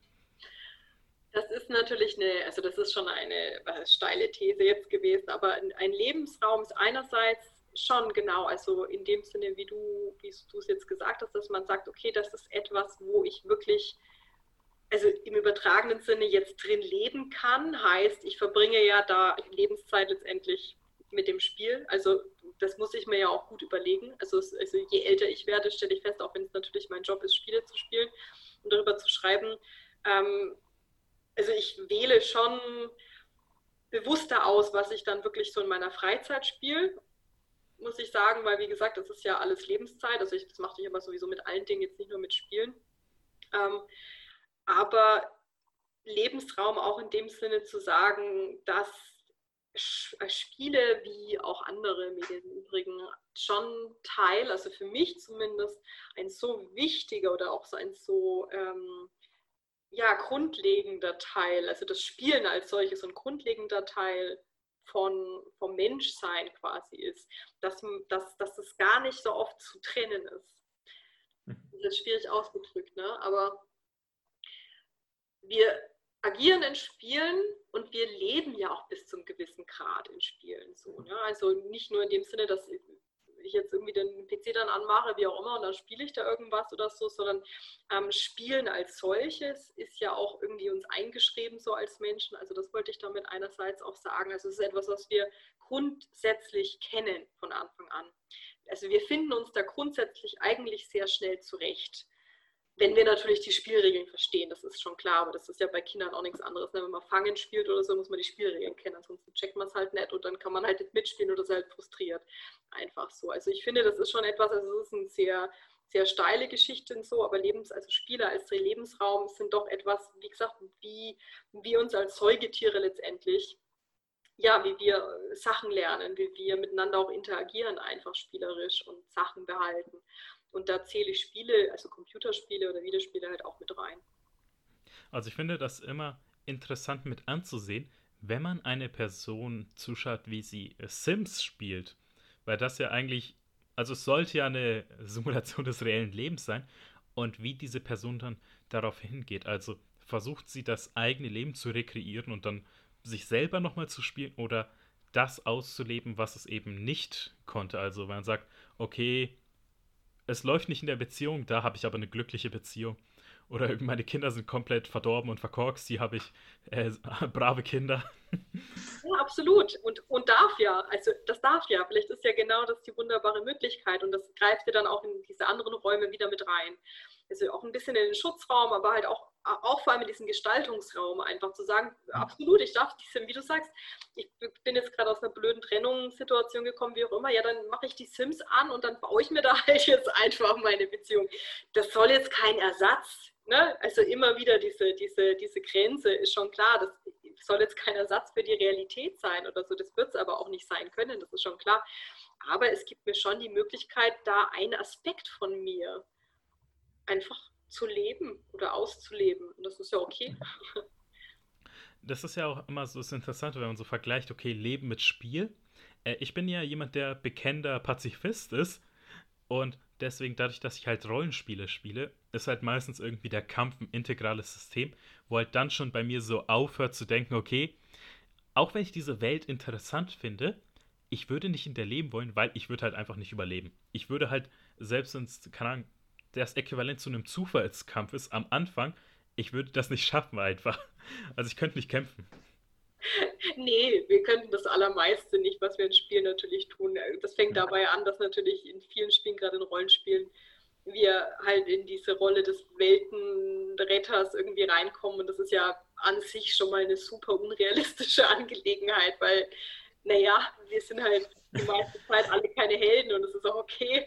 Aber äh, dass du es sagst, weil äh, das habe ich vor kurzem auf Social Media gesehen und also auf Instagram und im Meme und ich fand es so passend und zwar der Plot jedes JRPGs zusammengefasst. Es fängt an mit Boy meets Girl und endet mit ähm, Gott richtet eine Shotgun auf die Welt. Was irgendwie einfach zutrifft, dass irgendwann eine Entität versucht, die Welt zu zerstören, man die aufhalten muss. Das war bisher bei jedem JRPG so und ich, jemand, der JRPGs liebt, hat fast alle gespielt. Ja, ja, ja, es ist halt immer klar, das sind halt diese Story, also so gewisse Elemente, die halt einfach immer wieder kommen, die halt auch funktionieren. klar. Okay, äh, darf ich fragen, was ist dein für dich das nervigste Character-Trope oder Videospiel-Trope? Naja, also eigentlich ist es schon so, dass man in Rollenspielen, finde ich, mal in eine andere Richtung gehen könnte, außer du bist halt jetzt irgendwie so der der als niemand anfängt und dann wirst du so derjenige, der jetzt die Welt retten muss und dann irgendeine krasse Fähigkeit und so dabei hat, weil, keine Ahnung, du irgendwie doch von dem Gott abstammst oder so unehelich, keine Ahnung. Also es ist schon so eine, ich meine, diese Heldengeschichte und so ist ja was, was halt nach wie vor klar funktioniert, weil es macht einem was Besonderes und so weiter und es gibt dem Ganzen auch so eine Sinnhaftigkeit. Aber ich fände es schon mal schön oder interessant, wenn man damit so ein bisschen häufiger bricht, eigentlich. So, also diese klassisches, das klassische Heldenepos, sage ich mal so, machen ja viele Spiele auch. Ja, das erste, was mir dazu einfällt, und zwar ein Spiel, das ich sehr, sehr mag, äh, Octopath Traveler. Hast du das mal gespielt? Nee. Und das ist ja das Neo-Retro JRPG von Square Enix, was 2018 für die Switch und die ist ja auch für, die, für den PC rausgekommen ist. Und das macht es genau. Und zwar, was andere kritisiert haben, habe ich an diesem Spiel sehr geliebt. Es erzählt keine einzelne Geschichte von einer Charaktertruppe, sondern acht individuelle Geschichten von acht Charakteren. Und dann hast du das halt, also es ist wie ein Kurzgeschichtenband. Und dann hast du halt jetzt zum Beispiel irgendwie die Händlerin, die sagt, okay, ich will aus meinem Ort raus und findet ein Tagebuch und läuft dann die Station aus dem Tagebuch ab. Oder halt irgendwie den, irgendwie den Apotheker, der irgendwie rausgeht, um andere Leute zu helfen und dann mit seiner eigenen Moral zu kämpfen hat, weil er sich dann fragt, okay, wenn ich, hier liegt gerade ein Mörder im Sterben, soll ich ihm irgendwie helfen? Ist in dem Sinne. Oder dann halt äh, ein, wie heißt das, so ein Gelehrter, der dann irgendwie versucht, so ein großes Buch zu finden. Ich, und das ist halt ein JRPG, also man kann schon sagen, als die Reinkarnation von SNES-JRPGs. Und das bricht halt mit diesen ganzen Character-Tropes. Es sagt nicht, irgendwann trefft ihr euch und da müsst ihr irgendwie Gott besiegen oder irgendwie den Super Handboss, sondern da hat jeder seine einzelne Geschichte und die ist meistens grounded. Also klar hat es die typischen Fantasy-Elemente, aber man sagt, die sind halt wirklich fast schon, man kann sich damit identifizieren in manchen Aspekten. Einen der acht Charaktere kann man bestimmt sagen, oh, das würde ich auch tun. Ja, das ist das e, eben solche Ansätze. Eben, und wie du sagst, die sind ja auch schon da und die kommen und so, und da muss man auch den Mut haben. Und das passiert aber auch, also gerade im Indie-Bereich ja auch, da ist ja so viel, was mit, mit, mit Genregrenzen bricht, mit ähm, klassischen Spielkonzeptgrenzen bricht und so weiter. Also da glaube ich, kann man gute Hoffnung sein, dass da auch sowieso noch viel mhm. passiert. Äh, bevor wir zum letzten Raum gehen, Anführungszeichen, Eskapismus, meine nervste Character-Trope ist der stumme Protagonist. Ich hasse das einfach, weil in den meisten Fällen hat dann, witzigerweise bis auf die South Park Games, die haben das als einziges gut hinbekommen mit dem stummen Protagonisten, ist er immer nur ein Avatar für den Spieler in die Spielwelt und gleichzeitig auch ein Stolperstein und eine Blockade, um wirklich in diese Welt einzutauchen. Weil wenn es ein stummer Protagonist ist, dann sind meistens die Nebencharaktere so interessant, aber da muss ich mich halt mit diesem stummen Charakter auseinandersetzen, wo ich mir denke, du nervst gerade, einfach weil du nichts machst. Gib mir lieber die anderen Charaktere. Ja, ja, das stimmt, das stimmt. das stimme ich dir zu, ja. Das nervt tatsächlich. okay, aber dann jetzt zum letzten Raum für das erste große Thema: Eskapismus. Und ich finde, das ist eigentlich ein so wichtiger und toller Aspekt von Videospielen, das halt einfach auch Leuten ermöglicht, also nicht nur, ich sage jetzt mal, in Alltag zu entfliehen, sondern mit Videospielen eigentlich das mal zu tun, was man halt im Normalfall nicht kann. Und jetzt, klar, Weltreise oder sowas, aber jetzt irgendwo man sagt, okay, ich bin selber emotional nicht zu etwas in der Lage oder halt physisch vielleicht sogar, was leider auch sein kann, aber das Videospiel ermöglicht es mir einfach.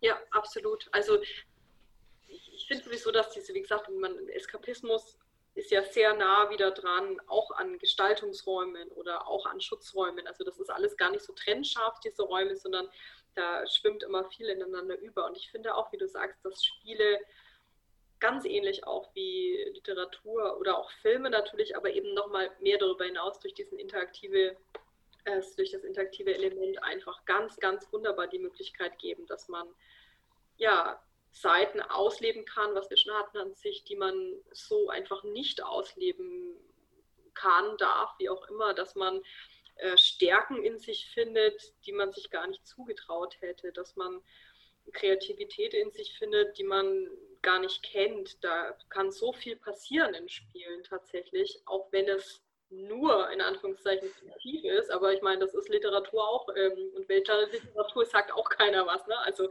sagen wir mal, es gibt auch ein Weltspiele, äh, äh eine Weltludologie, keine Ahnung, ähm, die natürlich auch genau diese ganzen Möglichkeiten gibt. Und Eskapismus, finde ich, ist eben gar nicht, gar nicht in diesem negativ konnotierten zu sehen. Also man muss klar immer, wie gesagt, die Grenze ziehen wenn ich jetzt dann nur noch darin agiere, nur noch in diesem abgetrennten Raum quasi, dann ist es sicherlich problematisch, aber das ist ja bei, ich denke, den allermeisten nicht der Fall, sondern es gibt mir einfach eine sehr große Möglichkeit, Dinge zu leben und Dinge zu erfahren, ja, die ich halt sonst nicht erfahren würde, ja. Äh, ja, weil das habe ich jetzt auch während des Lockdowns oft mitbekommen, weil äh, Leute, die jetzt gesagt haben, sie wollten nach Japan gehen, während dieses Jahres und ging es halt aus offensichtlichen Gründen nicht, haben mit der Yakuza-Reihe angefangen, die ich persönlich liebe, und äh, Persona 5 Royal, dass sie gesagt haben, das ist ihr Substitut, also für den ausgefallenen Tokyo-Trip. Und wo ich mir denke, das ist halt wieder das, was Videospiele so toll ausmacht, weil Videospiele sind wandelbar. Es gibt halt da draußen, man sagt, es gibt nicht das eine Videospiel, sondern da draußen gibt es für jeden das eine Videospiel. Und das kann halt, wenn man wenn es einem irgendetwas fehlt oder es irgendeinem nicht gut geht oder man denkt, man will etwas machen, da draußen gibt es dieses eine Videospiel, das einem da helfen kann und eben diese Lücke oder dieses Loch füllen kann. Wie in diesem Fall eben zwei Videospielreihen, wenn man halt nach Japan gehen will. Ja, genau. Absolut, absolut. Also diese Möglichkeit und natürlich darf man auch nicht vergessen, bei Multiplayer-Spielen oder Online-Spielen oder alles, was das anbetrifft, ist es ja auch nicht so, dass das jetzt im luftleeren Raum isoliert als Einzelner stattfindet, wie dann irgendwelche Singleplayer-Spiele oder so, was auch vollkommen gut und, und statistisch interessant sein kann, sondern da hat man ja dann wirklich teilweise ganze Beziehungen und, und, und ähm, ähm, Freundschaften und soziale, ähm, soziale Netzwerke tatsächlich. Und ich finde gar nicht, dass die, also was heißt ich finde, es ist auch so, die sind nicht zu unterschätzen, ne, wie man das wie man das früher noch so ein bisschen belächelt hat, von wegen, ja, du hast deine Freunde irgendwie so, keine Ahnung, in irgendeinem Spiel oder so. Nee, nee, das ist tatsächlich der Fall und das ist auch sozial nicht ähm, irgendwie abzuwerten oder weniger wert als dann so jemand, mit dem man sich jetzt auf einen Kaffee ähm, Ne, in Corona-Zeiten geht das sowieso alles nicht mehr. Also auch da wieder, das macht natürlich jetzt eine ganz, nochmal noch mal mehr Möglichkeiten auf. Und von daher, ja, Eskapismus im positiven Sinne, das können Videospiele. Weil ich finde, Eskapismus, während das auf die Videospiele hin äh, vergleicht, dann ist natürlich immer schön, irgendwie eine neue Welt zu entdecken. Aber ich finde es dann mehr so auf Emotionen oder einzelne Tätigkeiten runterzubrechen. Weil ich glaube, zum Beispiel bei mir das letzte Spiel, was ich dafür genutzt habe, war Monster Hunter World. Und ich fand es halt in dem Sinne einfach schön, mal so, das, so komisch ist, ich hört mal in die Natur zu kommen. Einfach. So, und ja, es war halt auch so ein bisschen schön, mal so mit dieser Natur direkt in Kontakt zu kommen. Also, ja, klar, man muss da Monster erlegen, die halt irgendwie fünfmal größer sind. Aber trotzdem irgendwie, ich hab's halt schön gefunden, wie einfach da dieser Wald oder diese, diese Korallenlandschaft einfach designt war. So, und ähm, was ist für dich eigentlich so ein Spiel, wo, äh, wo du halt wirklich zum letzten Mal gesagt hast, du willst einfach aus der Realität jetzt mal raus und schaltest genau dieses Spiel ein? Also das, ich habe das Erlebnis, wie du jetzt beschreibst, mit dem, ich gehe jetzt mal einfach raus in die Natur, im Spiel auch gehabt tatsächlich. Bei mir war das echt so Oblivion damals und Skyrim, also Elder Scrolls Reihe und so, die jetzt von der Story her nie alles, also irgendwie hat mich das immer nie gerissen, aber die Landschaften waren irgendwie geil. Also das war damals schon bei ähm, Morrowind, genau, da war ich auch noch sehr jung. Das kann man ja heute auch gar nicht mehr spielen, grafisch so, aber damals war das der Wahnsinn. Und dann noch so unterliegt mit dieser Musik und der Open World und da konnte ich einfach irgendwo hinlaufen und ne, gucken, was dann da ist. Also das, das, war, das waren ganz tolle Erfahrungen. Äh, ja, das kann ich verstehen. Und äh, bei mir kann ich sagen, ich bin halt ein Großstadtkind. Ich bin in der Großstadt geboren und aufgewachsen. Und ich war vor kurzem mit meiner Freundin in Hessen, in der Nähe von Fulda unterwegs. Und da war ich, glaube ich, das erste Mal wirklich in der Natur unterwegs. Als zum einen, wir, wir sind halt auf dem Berg in Anführungszeichen wandern gegangen. Also es war jetzt mehr weit oben mit dem Auto hinfahren und dann halt die Bergspitze. Ähm, das hieß die Wasserkuppe, der höchste Berg Hessens. Gesehen, da konnte ich halt wirklich ähm, bis nach Thüringen und Bayern gleichzeitig schauen. Und ich war erstmal sprachlos, weil ich habe halt das nie gesehen. Und vor allem, ähm, in der Stadt ist halt der Sternenhimmel schwer zu beobachten. Man sieht halt so zwei, drei Sterne irgendwie denkt so, oh, das ist ja echt schön. Und dort, das hat halt den Sternenpark, wo halt weit und breit halt keine Lichter sind. Da habe ich zum ersten Mal einen Sternenhimmel in meinem Leben gesehen, nach 23 Jahren. Und ich war fasziniert davon. Einfach weil ich gemerkt habe, fuck, ich bin zu viel in der Großstadt unterwegs. So, ich bin halt, äh, also meine, meine Wahlheimat ist halt Berlin einfach. So, da bin ich halt gewohnt, okay, wenn ich Sterne sehen will, dann sehe ich irgendwie Wannabe-Stars auf der Straße.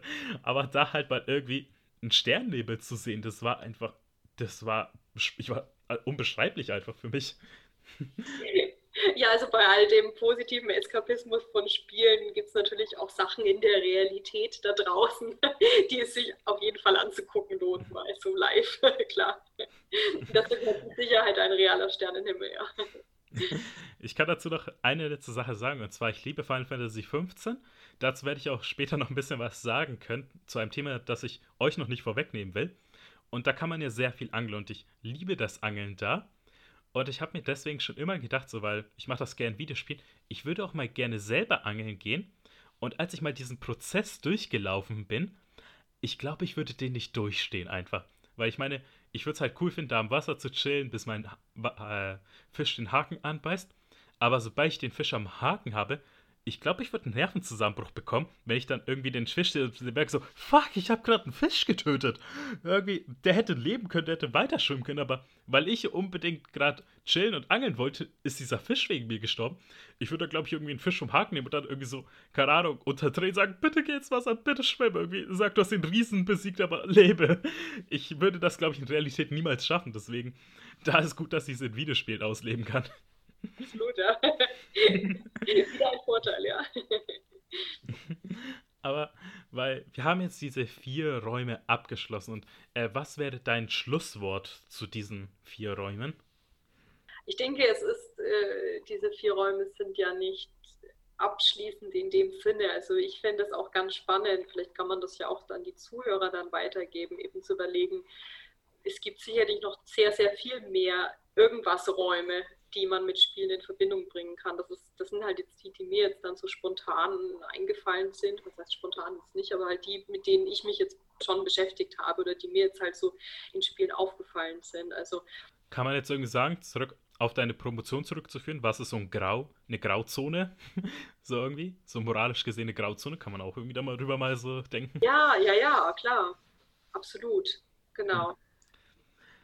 Äh, wollte ich nicht unterbrechen, sorry. Deine letzten Worte zu dem Thema. Nee, genau, also einfach nur zu überlegen, welche Räume gibt es denn noch? In welchen Räumen kann ich mich denn wiederfinden in Spielen? Also ganz neue Räume vielleicht, das fände ich sehr, sehr interessant. Das zweite Thema ist Spielekanon, was halt schon sehr weit gegriffen ist.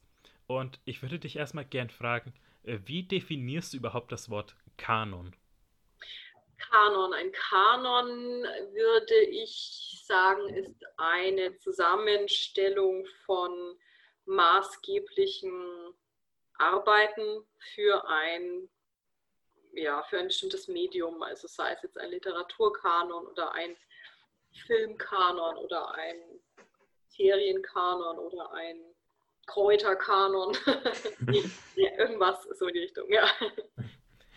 Und das ist ja bei Kanon, ich finde immer, es braucht wenig, um einen Kanon zu erweitern, aber es braucht viel, um diesen zu füllen. Ja. Hm? Also ich finde, es braucht auch absolut viel, um den zu füllen, auch in dem Sinne, was sollte denn äh, überhaupt rein, beziehungsweise wer entscheidet denn darüber, was reingeht. Also es ist ja so etwa beim Kanon der Weltliteratur, dass der natürlich auch sehr, sehr lange etwa geprägt worden ist von äh, männlichen Autoren, einfach nur weil das halt Männer ähm, beschlossen haben oder weil halt Männer in diesen Kreisen saßen zum Beispiel. Und da hat man tatsächlich, also das weiß ich noch in der Uni, von der Uni her, da haben wir uns in einem Seminar immer viel damit beschäftigt. Das ist super spannend. Also es gab tatsächlich schon immer auch sehr viele Frauen, die Romane geschrieben haben oder die irgendwelche auch eigentlich relevanten Bücher geschrieben haben, die aber halt einfach immer unten drunter gefallen sind, weil halt immer klar war, noch irgendwie im, was weiß ich, dann auch 19. Jahrhundert oder so, Roman halt so, naja, eine Frau ist ja nicht in so einem Kanon der Weltliteratur drin, das geht ja gar nicht, ist ja klar, ne? oder viele haben halt unter Pseudonym auch geschrieben. Und das hat mich dann so ein bisschen auch auf die Frage gebracht, genau, also einerseits wie ist der Kanon zusammengestellt, klar, also was ist der Inhalt des Kanons, was nehme ich mit rein, aber dann vor allem halt auch, wer entscheidet denn darüber, was denn dann reinkommt und wie dieser Kanon gefüllt ist. Und sehr, sehr spannende Fragen, also auf die ich jetzt auch keine abschließenden Antworten dann heute habe, aber genau, einfach mal drüber sprechen. Da hast du sehr vieles Recht. Und ich glaube, jetzt ins Thema feministische Literatur reinzugehen, ist ein größeres Thema, wo ich glaube, wir nicht genug Zeit haben, aber ich würde super gerne mal reingehen, weil ich bin bekennender Feminist und auch Ich setze mich aktiv für LGBTQIA-Recht ein. Und weswegen? Da wollen mir jetzt bestimmt eine Menge ans Bein pissen, wenn ich sage, aber aus dem Grund, ich boykottiere Harry Potter. Weil die Autorin äh, transphobic ist. Wo ich mir denke, dieser Satz, man muss Kunst vom Künstler trennen, ist eine Ausrede für, ich weiß, die Person hat Scheiße angestellt, aber ich mag deren Sachen. Und ich denke mir so, wenn eine Person aktiv meint, behalte das Geschlecht, mit dem du geboren bist, dann werde ich sagen, okay, ich finde deine Filme geil. Sondern denke mir so, nein, das neue Spiel kann mich mal am Arsch lecken, weil ich J.K. Rowling und Harry Potter boykottiere. Ja, ich finde das auch, das, kann, das darf man auf jeden Fall machen. Also das finde ich absolut kohärent. Das ist ja auch mit, mit Wagner oder so, ne? Also der ja diese Nazi-Verbindung und so weiter hatte, finde ich auch schwierig dann zu sagen, ja gut, der ist aber doch ein größer, großer Künstler gewesen. Naja. Deswegen, wir, wir haben bald eine neue Folge mit Nora zum Thema Rassismus und Feminismus. Genau. Würde ich super gern, würdest du super gerne machen? super einfaches Thema.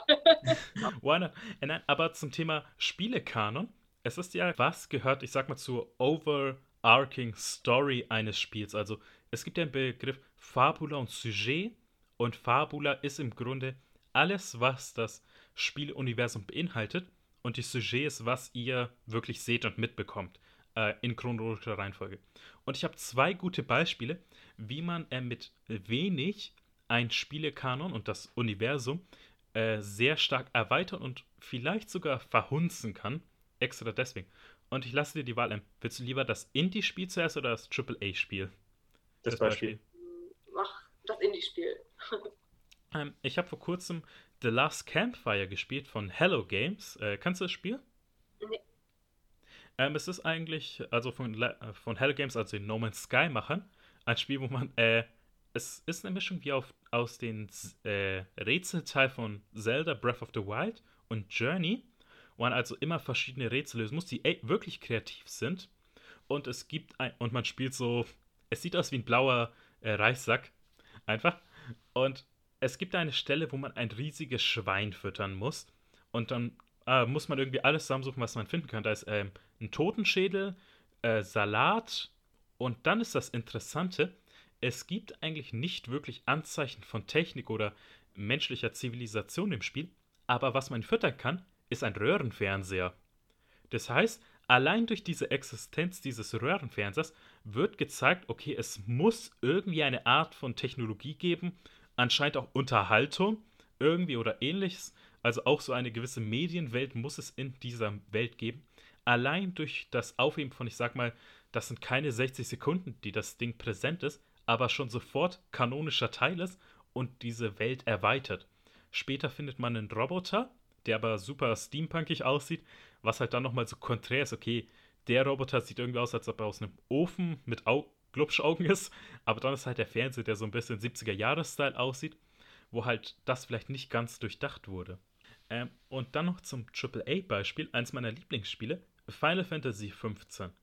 Und es gibt, gab einige Crossover-Events zu dem Spiel, inklusive äh, Assassin's Creed Origins.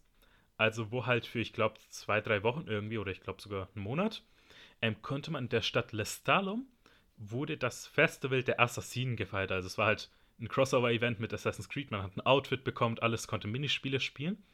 Und es gab auch eine kleine Story darum, plus sogar neue ganze Mechaniken. Also man konnte auf die Häuser klettern, Assassin's Creed Zeit. Und da sprechen die Protagonisten, also Noctis und Prompto, dass sie gerne Assassin's Creed spielen.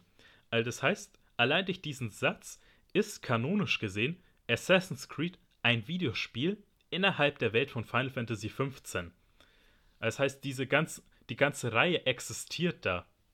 Ja, cool. Das ist wie mit, äh, erinnert mich gerade an äh, bei Day of the Tentacle war es ja auch so, dass man in dem einen, ähm, in dem einen Zimmer da bei den, den, den, den, den, wie hießen sie auch mal, diese Forscher, diese verrückte Forscherfamilie da. Äh, die ja Edisons. die Edisons, genau, dass man da ja Maniac Mansion halt zum Beispiel dann auch spielen konnte. Also quasi genau so dieser, dieser interspielerische Bezug halt dann, genau der dann auch wieder so aufmacht, ah, okay, das wird jetzt zitiert, dadurch ist ja Maniac Mansion dann eigentlich auch so kanonisch, genau dann ja, ja, coole Beispiele, auf jeden Fall, ja.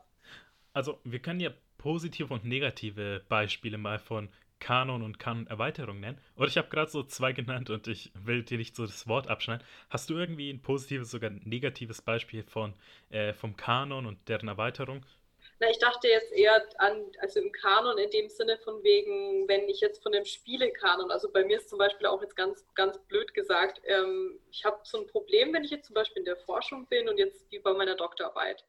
Und ich muss jetzt ja Beispiele finden, gute Beispiele, also gute, aussagekräftige Beispiele für irgendeinen Bereich halt, was weiß ich, 90er Jahre, Genre XYZ, keine Ahnung. Mhm. Was ist denn jetzt da so der das Meilensteinbeispiel, also das Spiel, was ich halt auf jeden Fall drin haben muss. Und das ist halt in manchen Bereichen ist es einfach, klar. Ähm, Sid Meier's Pirates für Pirate-Spiele oder äh, Pong oder keine Ahnung, weil es einfach halt nicht so viel gab, klar. Also das ist ja so, so, technologisch quasi dann festgesetzt. Aber bei anderen, also gerade jetzt, wenn du auf Steam gehst oder so, irgendein Genre, ich meine, es gibt unzählige Spiele. Und davon werden so und so viele Spiele in irgendwelchen Spielezeitschriften oder bei irgendwelchen Medien besprochen. Das ist aber halt auch immer sehr willkürlich letztendlich, ja. Ne? Mhm. Das heißt, welche Spiele landen denn überhaupt dann in so einer Art von Kanon? Also so meinte ich jetzt Kanon in dem Sinne von, was gehört denn da jetzt rein? Wenn ich jetzt zum Beispiel sage, ja, 2019 oder so, was ist jetzt da irgendein Spiel, was jetzt in Rollenspielgenre kanonisch irgendwie relevant wäre oder so? Also was irgendwie wenn ich jetzt in so und so vielen Jahren darüber reden möchte, immer noch tatsächlich in diesen Kanon gehört. Das ist es ja einfach. Ne? Das weiß man ja dann ähm, bei Spielen oder so, weil es ist ja auch so ein aktuelles Medium immer noch einfach. Ne? Das, das, wir wissen das ja gar noch nicht alles. Mhm. Also ich habe jetzt eine gute Idee, weil wir uns so langsam dem Ende nähern müssen, weil wir haben so ein kleines Zeitlimit. Ich würde dich jetzt gerne bitten, dass wir zusammen den Olymp der Videospiele formen. Jeder von uns nennt, ich sag mal, drei oder vier Titel, wo wir sagen, das ist der Olymp der Videospiele. Also unabhängig von Genre, diese Spiele sind da drin. Okay. Ähm, also wir sagen jetzt mal, wie viel sagen wir jeder? Drei, vier oder fünf Titel? Vier. Okay, jeder sagt vier Titel und wir formen den Olymp. Was ist dein erster äh, Halbgott-Gott-Titel, der Videospielmythologie. Ich muss ja jetzt natürlich Baldur's Gate 2 Schatten von Am sagen. Dann würde ich auf jeden Fall sagen äh, Monkey Island, also das erste, Curse of Monkey Island, ja. Warte, ist Curse of Monkey Island. Warte, ist ja Curse of Monkey Island, Return to Monkey Island, nein, Secret Island. of Monkey Island, dann Return ah, nee, und dann, glaube ich, Curse. Ist das erste, Curse ist der dritte, genau. Secret of Monkey, also das erste. Das erste. Mhm. Also ich habe das dritte tatsächlich am liebsten gespielt, aber ich würde das erste als, als Kanon, also als, als gottgleiches Spiel. ähm, dann im Bereich, ich, oh, ich würde, oh Gott, ich sage was ganz Blödes jetzt. Bioshock, das, das ist ganz spontan eingefallen. Das ist jetzt lustig, tatsächlich. Bioshock. Bioshock. Welcher, Te welcher Teil im Besonderen? Der, der, erste. Ich muss sagen, der erste. Ja. Der erste. Äh, bei mir, ich habe die Teile gespielt, ja. aber mir wurden die halt natürlich popkulturell einfach die Scheiße rausgespoilert. und weswegen ich halt schon die ganze Plot-Twists kannte. Und ich fand tatsächlich Teil 2 am interessantesten, einfach weil man selber mal eben ja. ein dieser Big Daddy spielt. Also man ist mhm. im Grunde overpowered, im Grunde zum, äh, gegenüber des Durchschnitts. Mhm. Cool, das ist ein cooler, das ist ein cooler, ja, das ist auch eine, eine, eine ja. Weil ich finde, das ist ein unglaubliches narratives Element und zwar Disempowerment. Also man gibt dem Spieler eine Kraft oder irgendetwas, was überdurchschnittlich ist und nimmt sie ihn dann später weg, weil man dann eine gewisse Charakterprogression mit einbauen kann. Ich glaube, bestes Beispiel ist Uncharted 4, wo ich sage, immer noch der beste Teil des Spiels ist, als man den Alltag von Nathan und Elena einfach spielt. Wo einfach mal der Tag von denen gezeigt wird. Also dann hat man wirklich diese Beziehung zwischen den beiden, deren Dynamik und auch die, deren Emotion zu sehen. Deswegen, das Empowerment ist ein unglaubliches Mittel, narrativ gesehen, wenn man es halt richtig einsetzt. Ja, absolut. Okay. Und dein letzter Titel für den Olymp der Videospiele? also das ist jetzt kein, das hat jetzt keinerlei Anspruch irgendwas. Das ist einfach nur subjektiv, so welche Spiele haben mich irgendwie. Ähm, ich würde, ich, ich muss sagen, ähm, Hellblade Senua Sacrifice. Ich muss, yes. ich muss sagen. Also ich muss ehrlich sagen, ich glaube, ich, also ganz ehrlich, kein Spiel, also ich glaube, bis zurück auf Baldur's Gate 2, wenn ich jetzt hart bin, hat mich wirklich so äh, beeindruckt tatsächlich. Also so nachhaltig beeindruckt äh, wie dieses hm. Spiel. Das ist wirklich Hellblade Senua Sacrifice. Es ist ein wichtiges Spiel, würde ich sogar sagen, weil es eben Themen wie Mental Health anspricht, aber trotzdem einem Videospiel-Kontext. Und das halt jemand, der selber sehr schwer mit Depressionen zu kämpfen hatte, wo ich halt in vielen Aspekten mich wiedergesehen habe und wo ich sagen muss, ich musste aktiv das Spiel unterbrechen, weil ich halt mir einfach emotional die Kraft gefehlt hat und physisch und psychisch einfach ich da nicht mehr weitermachen konnte. Aber es ist auf jeden Fall, wo ich sage, das ist zu Recht im Olymp der Videospiele drin. Sehr schön. Okay, bei mir, weil ich sage als mein erstes Olymp-Spiel, das Indie-Spiel Gries. Aha, okay. Das, ähm, weil, ich weiß nicht, hast du es gespielt? Nee. Es ist zum einen ein wunderschönes Spiel mit phänomenaler Musik, aber es ist knapp dreieinhalb Stunden lang und ich bin jemand, der handysüchtig ist. Also ich bin gefühlt alle fünf Minuten am Handy und das ist ein Riesenkompliment für dich, Nora. Ich habe kein einziges Mal aufs Handy geschaut während des Gesprächs, war so gefesselt. Und das hat Gries geschafft. Ich habe drei Stunden lang kein einziges Mal an mein Handy gedacht, überhaupt draufzuschauen. Ich war so gefesselt da drin. Und was dieses Spiel in Sachen Art Direction, Sounddesign einfach hinbekommt, obwohl es ein simpler Plattformer ist, wenn man es genau nimmt, äh, das saugt einen einfach da rein. Also das ist halt, das hatte ich schon lange nicht mehr, so ein Gefühl. Deswegen, mein erstes Spiel Gries. Das zweite, Eves 8, Lacrimosa of Dana, das ist ein Action-JRPG. Und ich sag mal so, es wird beworben mit dem Titel, also es ist von Falcom und Marvelous, also japanische Studios, mit dem Titel Das ultimative JRP Action RPG. Und ich sag mal so, ich würde es nicht verneinen. Es ist wirklich großartig. Also, was es da schafft, es bringt so einen richtig guten Flow einfach in die Kämpfe rein. Die Story, also Storytelling-technisch, was es da macht, es hat halt nicht so dieses typische Stufen, diese stufenweise Erzählung, die bei JRPGs ist, also im Sinne von, okay, du hast eine Aufgabe, du gehst zu einem Ort, geschieht etwas, nächstes, gehst zum Ort, nächstes, sondern es etabliert immer so langsam Ereignisse ein, die dann immer wachsen, bis dann gesagt wird, okay, jetzt musst du dich mal darum kümmern, während der Schalt schon so hingesichert hat, äh, heranwuchs, dass halt schon in deinem Bewusstsein war und du gesagt hast, jetzt willst du es selber wissen einfach. Und vor allem die Musik. Da, also im Normalfall sind ja so Spiele, die wollen immer mit ihrer Musik die Emotionen unterstützen, eine Szenerie schaffen. Eves 8 ist einfach so audiovisuelle, eine Koksspur.